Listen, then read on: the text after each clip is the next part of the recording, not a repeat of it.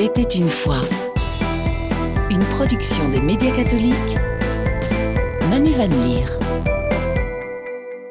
Bonsoir, merci de nous rejoindre Il était une fois, ce 24 février a marqué un an de guerre en Ukraine, un conflit qui a entraîné des milliers de morts et des millions de déplacés. Pour évoquer l'aide humanitaire apportée aux victimes de cette guerre, j'accueille aujourd'hui Sébastien Dechamps qui coordonne l'aide d'urgence au sein de Caritas International et Gilles Knockhart qui est responsable de la communication pour Caritas également. Bonsoir Sébastien, bonsoir Gilles. Bonsoir. Bonsoir. Gilles Knockhart, dès les premiers jours d'invasion de l'Ukraine par la Russie, des milliers de personnes, de familles ont fui leur région ou leur pays pour se mettre en sécurité. Quels sont les derniers chiffres dont on dispose sur les populations déplacées? Mais c'est des chiffres sans, sans précédent. En fait, on n'avait plus connu en Europe un tel mouvement de population depuis la Seconde Guerre mondiale, c'est dire euh, l'ampleur de la crise à laquelle euh, on est confronté en Ukraine, dans les pays voisins et jusque chez nous.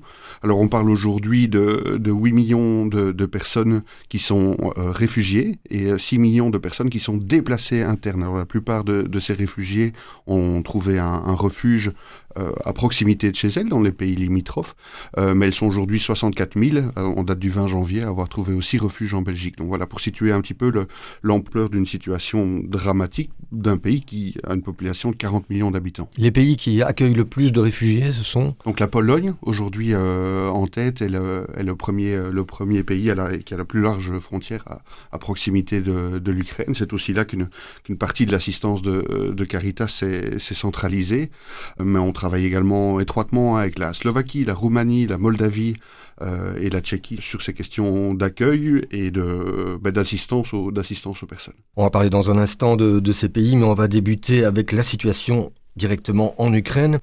Quand a débuté le travail des équipes ukrainiennes de Caritas et quel type d'aide euh, ont-elles pu apporter aux habitants restés dans le pays?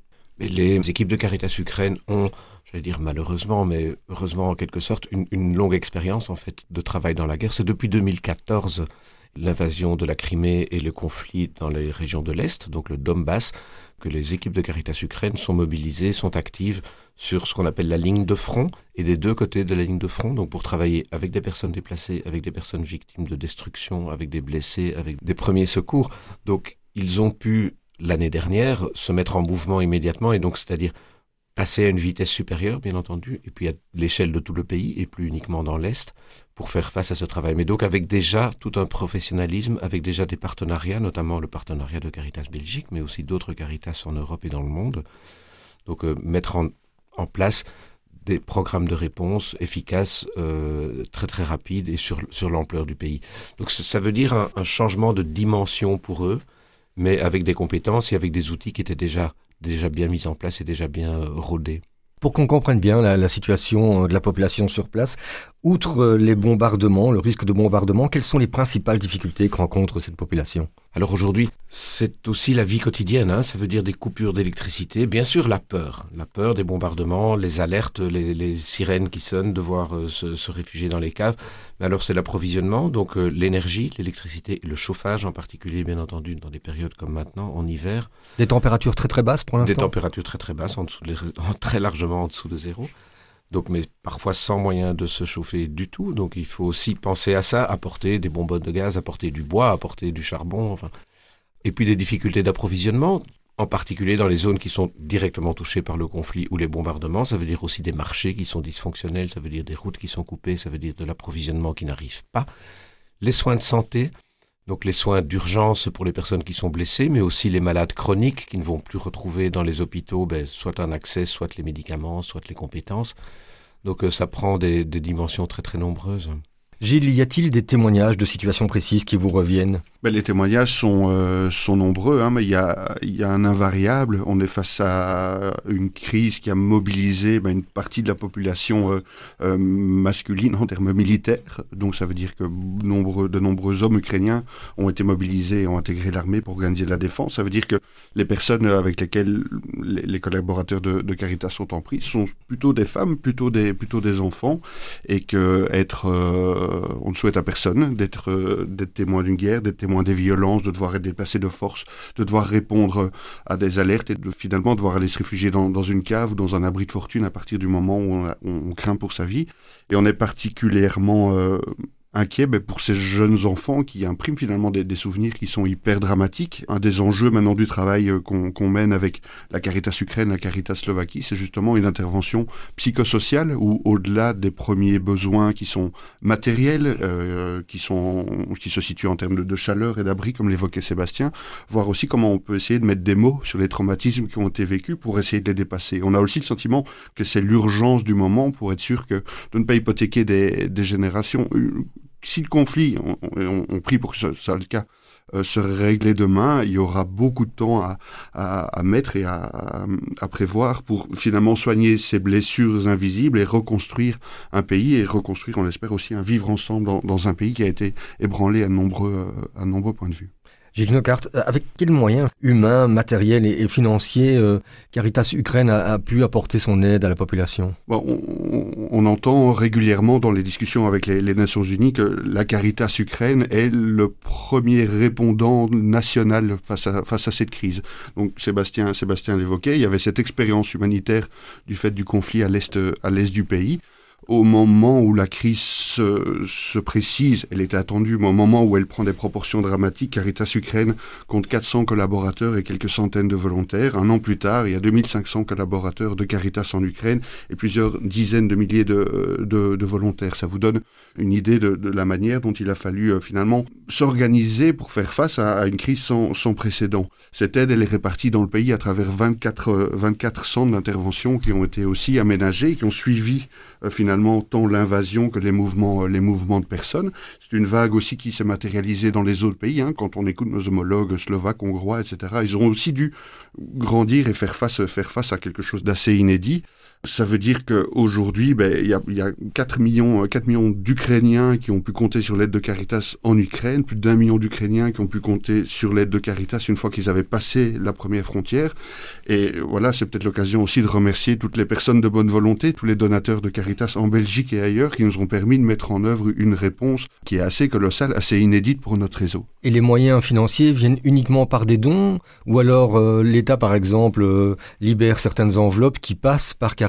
Pour une aide plus concrète? Donc on a été euh, les, témoins d'une générosité spontanée et massive. Hein. plus de euh, plus de 2 millions d'euros ont été récoltés pour par Caritas Belgique et la plupart de ces moyens sont déjà injectés, engagés dans la réponse en cours. Et ensuite on a vu aussi que des acteurs institutionnels, des provinces, des régions, l'Union européenne ont aussi débloqué des moyens qui nous permettent de compléter finalement ces moyens de la solidarité. Alors c'est un tableau un peu un peu contrasté. Hein.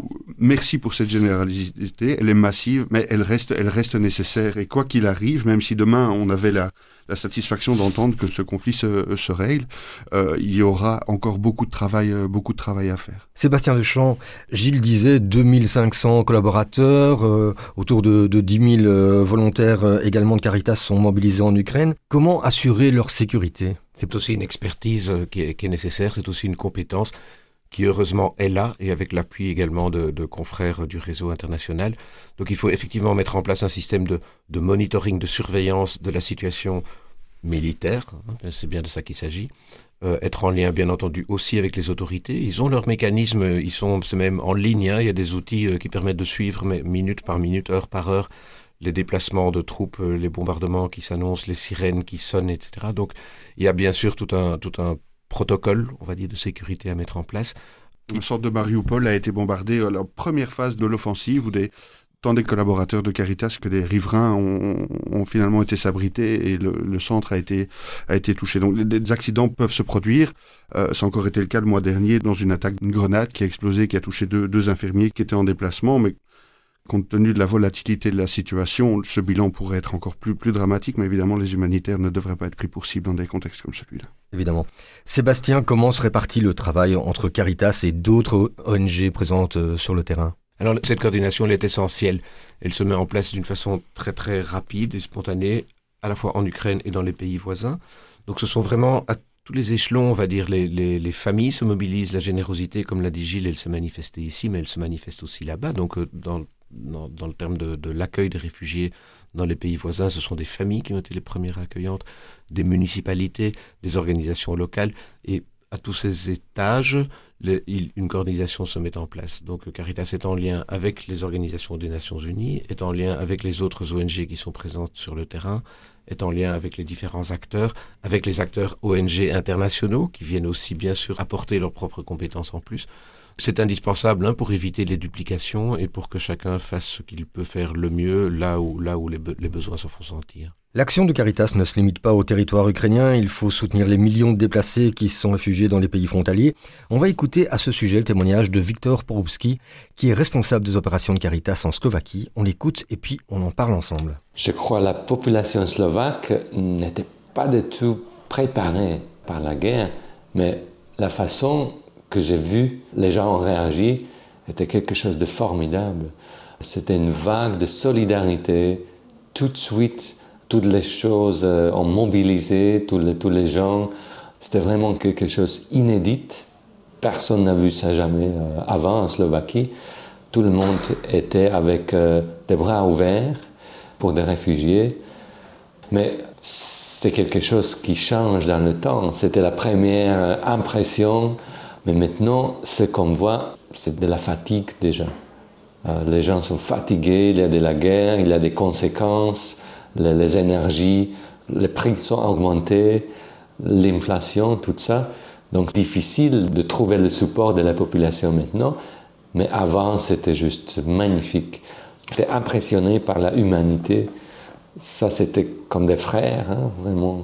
Les gens ont réagi spontanément.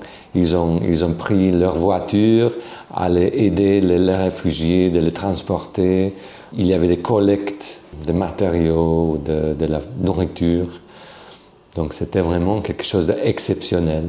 La guerre a débuté voici maintenant un an. Quelle est la situation des Ukrainiens en Slovaquie? La situation est différente. Ce n'est plus les réfugiés en masse arrivant dans la Slovaquie, mais c'est plutôt de voir comment on peut continuer à aider les gens qui sont dans des positions très vulnérables et comment les intégrer dans la société pour ceux qui vont rester peut-être un peu plus de temps parce qu'on ne sait jamais quand cette guerre va finir, comment les faire accueillir, comment les faire intégrer dans la société, les écoles, comment le faire pour euh, les gens trouvent du travail.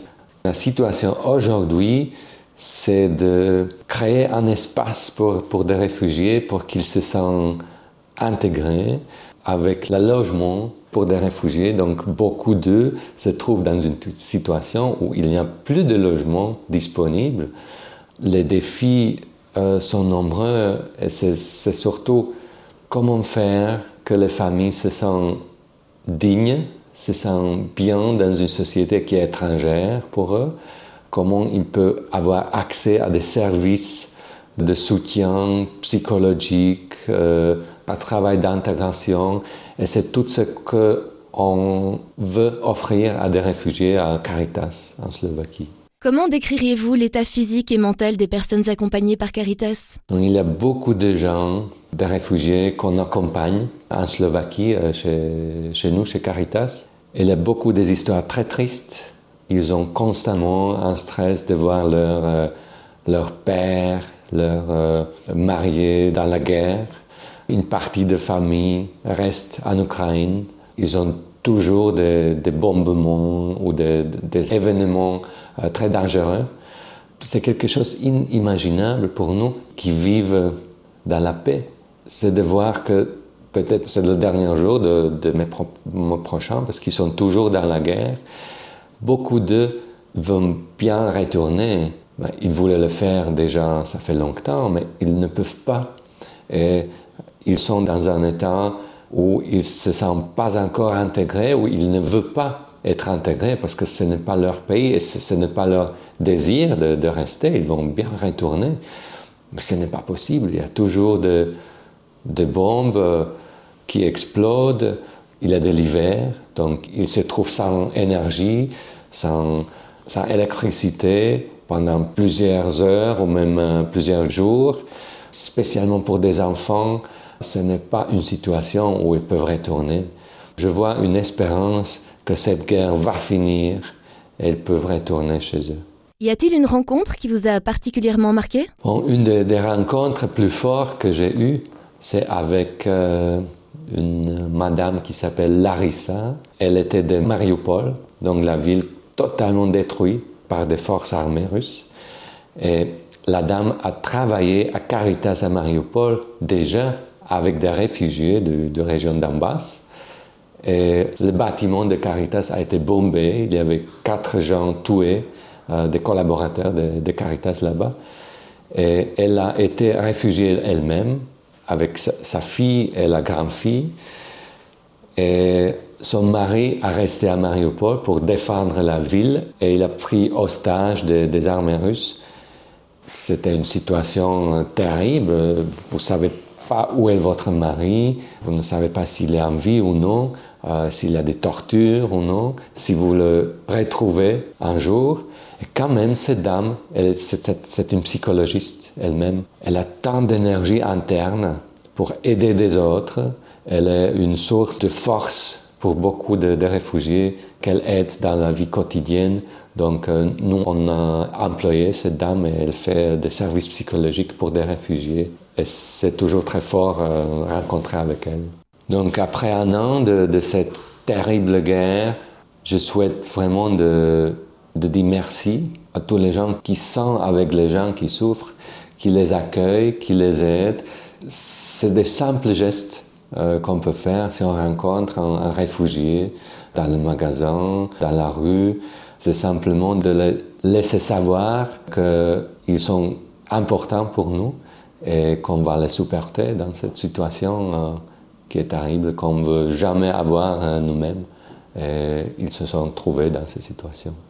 Sébastien Deschamps, Gilles Knocard, dans ce témoignage, Victor Porubski parle de fatigue dans l'accueil des réfugiés. C'est un avis que vous partagez. Après un an de conflit, la solidarité des pays frontaliers a tendance à s'essouffler un peu? Oui, bien sûr. Ce que dit notre, notre collègue là résonne évidemment avec euh, la situation qu'on rencontre ici aujourd'hui. Donc on se rappelle cet immense élan de solidarité, l'accueil, les maisons ouvertes, les portes ouvertes.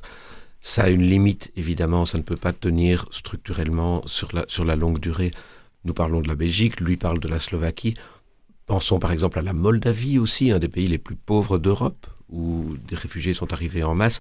C'est aussi une responsabilité de Caritas et ça fait partie des, programmes qui sont mis en œuvre, c'est de veiller non seulement à l'intégration dans la durée et à trouver des solutions sur le long terme pour les réfugiés, faire aussi en sorte que les communautés accueillantes, les communautés hautes, ne se sentent pas lésées euh, ou ne subissent pas de plein fouet non plus les conséquences par exemple de l'inflation, par exemple d'une compétition sur le marché de l'emploi, d'une compétition en termes de logement. Donc il y a aussi une attention qui est portée aux personnes vulnérables locales, qui pourraient sinon dégénérer peut-être parfois en tension aussi entre les réfugiés et, les populations d'accueil. Donc ça fait aussi partie de nos points d'attention. Et concrètement, comment s'organise aujourd'hui l'accueil euh, des personnes exilées? Est-ce qu'elles sont dirigées vers des camps? Quelle aide leur a apporté et quel est leur parcours à partir du moment où elles entrent dans un autre pays? Il n'y a pas eu à proprement parler de camps de réfugiés comme on en connaît parfois dans d'autres régions du monde. Il y a eu de l'accueil, comme on l'a dit, dans des familles, mais il y a eu aussi beaucoup de lieux collectifs qui ont été mis à leur disposition au début de la guerre, donc des salles de classe, des, salles municipales, des centres sportifs. Ça aussi n'a qu'un temps. Je veux dire, non seulement les gens ne sont pas euh, je veux dire, on ne vit pas pendant d'une façon durable dans, une salle d'école ou dans un centre sportif, et en plus, les écoles devaient rouvrir pour accueillir aussi les élèves, les anciens élèves et les nouveaux élèves. Donc, euh, petit à petit, les autorités, là pour le coup, c'est de la responsabilité des États, hein, des municipalités, ont mis en place soit des nouveaux logements, soit ont ouvert des bâtiments ou transformé des bâtiments pour euh, les transformer en logements, en appartements. Il y a eu aussi des, des, des logements plus ou moins précaires, euh, comme des containers, qui ont été mis en place, mais il n'y a pas eu de camps de réfugiés. Donc, plutôt euh, des centres d'accueil, alors Plutôt des centres d'accueil ou du logement chez des proches, chez des, chez des voisins, chez des amis qui ont fait de la place. Et, et à un certain moment, ça, ça, ça ne peut pas durer. Au-delà de l'aide matérielle, vous avez encore débloqué un budget spécial pour augmenter également l'aide psychosociale, notamment pour les enfants. C'est un aspect qu'on a trop longtemps délaissé au, au profit de cette aide d'urgence? Disons que c'est un, un, domaine d'action dans lequel Caritas a une expérience longue hein, dans, plusieurs, dans plusieurs pays. D'ailleurs, dans, dans la crise syrienne aussi, on a vu ça.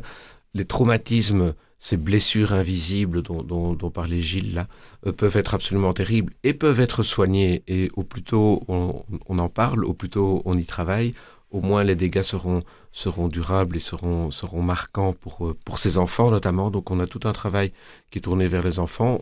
ce sont aussi les mamans, euh, parce qu'effectivement, ces réfugiés ukrainiens sont principalement des réfugiés ukrainiennes. Et il y a un gros boulot qui peut être fait avec finalement peu de moyens en termes de logistique, en termes de matériel, etc. Ce sont des moyens humains, ce sont des compétences, ce sont des formations. Et donc effectivement, on s'emploie déjà à faire ça euh, en Slovaquie, mais aussi en Ukraine. Ce sont à peu près 60 000 réfugiés qui ont reçu une protection temporaire. Comment Caritas International intervient auprès de ces personnes en Belgique? Ben, Disons que la spécificité de, de l'accueil des Ukrainiens, c'est que l'Union européenne a très rapidement statué sur un statut de protection temporaire inédit. C'est une disposition qui existait dans le droit européen déjà précédemment, mais qui n'avait jamais été mise en œuvre. Et à la différence d'une demande d'un statut de protection internationale, quand on devient réfugié, il est temporaire. Il a très vite permis à, de nombreuses personnes de pouvoir fuir en toute légalité et d'être protégées. Et donc ça, on le salue. Malheureusement, la Belgique n'avait pas attendu la crise ukrainienne pour connaître une grave crise de l'accueil qui a encore pris des proportions dramatiques cette hiver-ci encore. Euh, donc l'État a plutôt encouragé un accueil citoyen. L'État fédéral s'est plutôt reposé sur les, entités constituées pour mettre, et en, premier lieu peut-être les, les, communes, pour mettre en place des solutions de, logement d'urgence qu'elle allait mettre en place. Donc Caritas, finalement, à la différence peut-être des, des personnes qui viennent de Syrie ou d'autres, a plutôt essayé de se positionner en soutien de ces accueillants en deuxième ligne par rapport à, à ces personnes qui arrivent. du jour au lendemain, vous devez quitter votre pays. Comment je m'inscris? Comment j'obtiens ce statut de, de protection temporaire? Comment j'inscris mes enfants à l'école? Comment je vais faire reconnaître mon diplôme et trouver ma place sur le, euh, sur le marché du travail? Donc ça, c'était vraiment euh, l'objet d'un point d'information qu'on a déployé euh, dans les premières semaines qui ont suivi le, le conflit. Donc c'est une ligne téléphonique qui permet aux Belges, en français, en néerlandais, en anglais, de poser des questions et d'avoir des réponses. Et également en ukrainien et en polonais et en russe à travers des, collaboratrices ukrainiennes qu'on a aussi engagées chez nous pour justement pouvoir répondre par WhatsApp et à distance le plus rapidement possible à ces questions. On a vite été confronté à des informations parfois contradictoires, diverses. Voilà, la Belgique est parfois une lasagne institutionnelle assez compliquée, donc ce qui se passe en Flandre n'est pas forcément ce qui se passe en Wallonie, à Bruxelles ou d'une commune à l'autre. Donc je vous laisse imaginer la, diversité des, questions qui se sont posées. Il y a plus ou moins 1800 personnes qui ont obtenu comme ça une réponse distance. Donc il faut imaginer ça comme un travailleur social qui travaillait peut-être pas au contact comme on aime bien le faire, mais en tout cas par téléphone pour pouvoir essayer de soulager. Puis alors nos travailleurs sociaux, nos assistants sociaux euh, se sont aussi rendus disponibles au sein des communes ou à travers des euh, à travers les centres d'enregistrement qui avaient été mis en place pour répondre aux premières questions qui se posaient dans les premières heures. Voilà, l'enjeu maintenant c'est d'inscrire ce travail dans la durée voilà, on espère aussi qu'il y aura des réponses à plus long terme qui vont pouvoir s'échafauder et Caritas sera de la partie aussi pour Dès le départ, les citoyens belges ont marqué leur solidarité pour le peuple ukrainien. Comment aider aujourd'hui euh, ces personnes réfugiées? Quelle manière concrète on peut les aider? Ben, je disais tout à l'heure merci aux donateurs, suis envie de dire chapeau aux citoyens. Hein. 65 000 personnes à accueillir, c'est pas rien. Hein. Euh, on s'attendait à, à, 100 000 et euh, tout le monde a eu peur à ce moment-là. Et heureusement que, l'État a pu compter sur ben, des gens qui ont été touchés, qui ont ouvert leurs portes. Ce qui nous préoccupe le plus aujourd'hui, c'est la situation du logement. Donc, de la même manière qu'on a une crise de l'accueil, on a une crise du logement qui est euh, rampante et grandissante. Et les mécanismes de transition aujourd'hui ne sont pas en mesure d'absorber la sortie. Donc, on comprend qu'il y a beaucoup de familles d'accueil pour qui euh, ça se passe très bien et l'accueil se, poursuit, mais aussi des gens qui sont euh, fatigués par par cette expérience, qui doivent aussi faire face à des coûts d'énergie en hausse. Voilà, mmh. avoir des gens en plus dans le ménage, ça coûte aussi davantage. Donc, on plaît aussi auprès des différentes instances pour faire en sorte que ça se pérennise et que, et que les pouvoirs publics prennent aussi leurs responsabilités là où ils le peuvent et en coordination entre eux avec, euh, avec l'associatif, avec le, le, mouvement citoyen qui s'est mis en place pour essayer de faire en sorte que chacun finalement soit accueilli dans la dignité et qu'on ne mette pas davantage dans la rue ou dans des situations de précarité et d'indignité des personnes qui, qui ont déjà eu des expériences assez traumatisantes. Donc voilà, s'il y a des propriétaires solidaires aujourd'hui, des gens qui sont prêts à faire abstraction du fait que oui, ben, madame et ses enfants sont peut-être là que pour un an parce que leur statut signifie que dans un an ils devront quitter le pays. Mais si ça n'empêche pas de signer un bail, si on est prêt à, traiter quelqu'un qui doit pouvoir avoir une garantie du CPS et voilà, c'est peut-être pas le salaire qu'on a l'habitude de, mettre en, garantie. Ce genre de geste aujourd'hui peut faire la différence entre un accueil de qualité et un accueil en précarité. Une précision sur ce statut, si le conflit devait s'arrêter demain, est-ce que euh, ces populations de, réfugiés auraient le choix de rester en Belgique? Alors c'est une question à laquelle on n'a pas encore tout à fait de réponse. Donc les vertus de ce statut, c'est que ça a protégé très rapidement des personnes en masse et ça a apporté vraiment, ça a sauvé des vies, soyons, soyons clairs ce que nos jurys, ce que nos collaborateurs, euh, ce, dont ils sont les témoins aujourd'hui, c'est de se rendre compte que la limite de statut, qui est renouvelable d'année en année, euh, et sur, une, sur un maximum de trois ans, n'aide pas forcément les personnes à se projeter dans la, dans la durée. Et c'est facile pour personne de se projeter dans un nouveau, euh, dans un nouveau pays d'accueil. Hein. Ça demande de, de, faire le, de faire le deuil d'une maison, de famille qu'on a laissé, qu'on a laissé derrière soi. Mais c'est d'autant plus compliqué qu'il n'y a pas la garantie que l'avenir est d'un côté ou de l'autre, d'autant qu'on continue de voir que la situation du conflit, elle est, mouvante, et donc euh, voilà, on est pris entre finalement ces deux pays, ces deux réalités, et ce statut qui est encore en train d'essayer de, bah, montrer ses, limites. Donc c'est une question à laquelle on ne peut pas encore aujourd'hui répondre, mais c'est un effort de plaidoyer qu'on doit continuer à mener. Sébastien Duchamp et Gilles Clancart, on arrive au terme de notre émission. Pour plus d'informations et pour soutenir l'action de Caritas International, le plus simple, c'est Rendez-vous sur euh, le site internet de Caritas, www.caritasinternational.be, dans les pages de votre journal dimanche aussi, je crois. Et euh, voilà, les dons restent les bienvenus parce que voilà, on en témoignait, je pense, les, la situation reste préoccupante et pas seulement en Ukraine. Merci à tous les deux d'être venus nous informer sur l'aide humanitaire déployée depuis un an en faveur de la population ukrainienne. Je rappelle donc votre site caritasinternational.be. Très bonne fin de soirée à toutes et tous et à dimanche prochain à 20h sur la première. Au revoir Gilles, au revoir Sébastien. Merci, bonsoir. Au revoir.